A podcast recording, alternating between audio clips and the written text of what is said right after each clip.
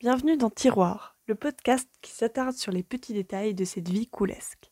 Je suis Anaïs Jandel, mutin de perte sur l'internet, illustratrice et créatrice en tout genre, passionnée par la vie et ses joies innombrables.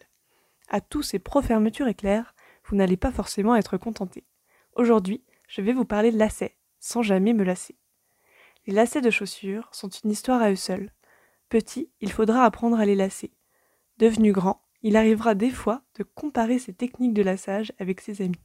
Car comme le druidisme, c'est une technique qui se transmet surtout de façon orale, alors les façons de faire diffèrent un peu. En même temps, je ne suis pas experte en nœuds, mais il en existe un paquet.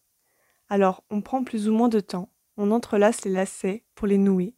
C'est un peu une parade nuptiale entre les deux avant de s'unir sur nos chaussures. Ils glissent entre nos doigts, nous échappent presque.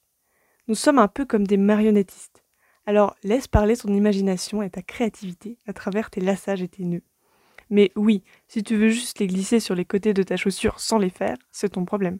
Parce que oui, je ne suis pas au courant de la mode des lacets aujourd'hui, s'il y en a une d'ailleurs, mais lorsque j'étais au collège et au lycée, les lacets bien faits, c'était pas stylé. Je n'ai jamais compris pourquoi. C'est un des grands mystères de ma vie, et peut-être aussi de la vôtre. Mais n'hésitez pas à me faire part si vous avez la réponse. Mais gare à toi si tu les as mal faits. Ils peuvent être un élément de farce et se retourner contre toi. Un quidam pourra marcher sur ton lacet traînant et te faire trébucher en riant.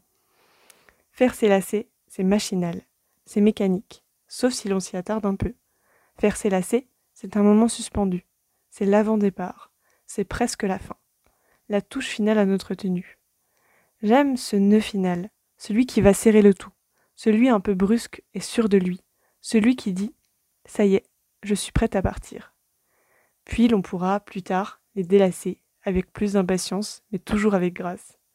Et peut-être parlerons-nous de fermeture éclair ou de scratch une autre fois. À la prochaine, pour ouvrir un nouveau tiroir.